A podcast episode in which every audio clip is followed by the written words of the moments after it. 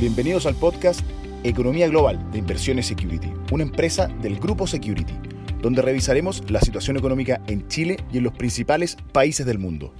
Hola a todos, bienvenidos. Soy Renato González, analista de inversiones en Inversiones Security y en nuestro podcast de Economía Global de esta semana revisaremos la variación del índice de precio al productor, el cual nos entrega indicios respecto a la inflación local. Los índices de precio al productor son indicadores que miden mensualmente la variación de los precios de bienes producidos y vendidos por productores del país, correspondientes al primer canal de comercialización o distribución de los bienes transados en la economía.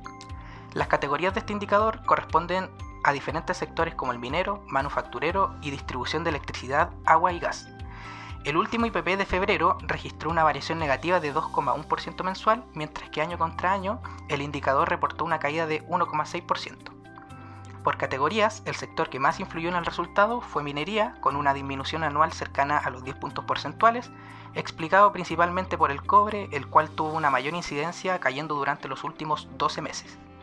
Contrarrestando este efecto, se encuentra la industria manufacturera y electricidad, gas y agua, donde ambos rubros presentaron alzas en sus índices. En el caso del sector manufacturero, la principal contribución al crecimiento del índice fue la elaboración de productos de panadería, mientras que por el lado de electricidad, gas y agua, el alza es explicada por un aumento en la captación de tratamiento y distribución de agua potable. El IPP tiene importantes implicancias para la economía, dado que se relaciona de cerca con la inflación. Esto último debido a que el índice centrado en el productor captura los cambios de precios en el mercado mayorista, siendo considerado como un posible indicador de cómo los precios pueden llegar eventualmente al consumidor final.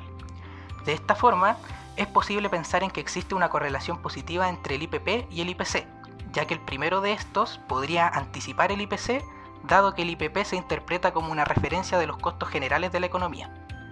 El resultado del indicador en el mes de febrero se puede interpretar como una buena noticia para el mercado local, porque va en línea con el último dato de inflación reportado, ya que el IPC de febrero cayó un 0,1% mensual por debajo de las expectativas de mercado donde se esperaba un incremento de 0,2%.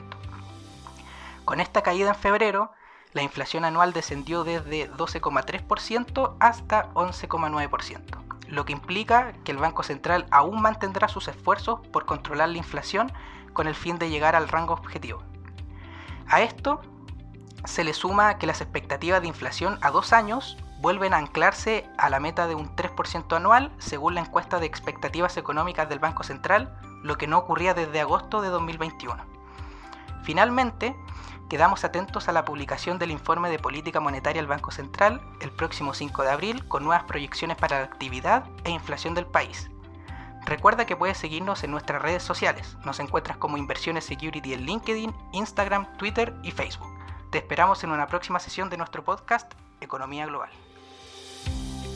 Te invitamos a revisar todos nuestros contenidos digitales en nuestro sitio web Spotify y YouTube de Inversiones Security, una empresa del grupo Security. ¿Quieres? Puedes.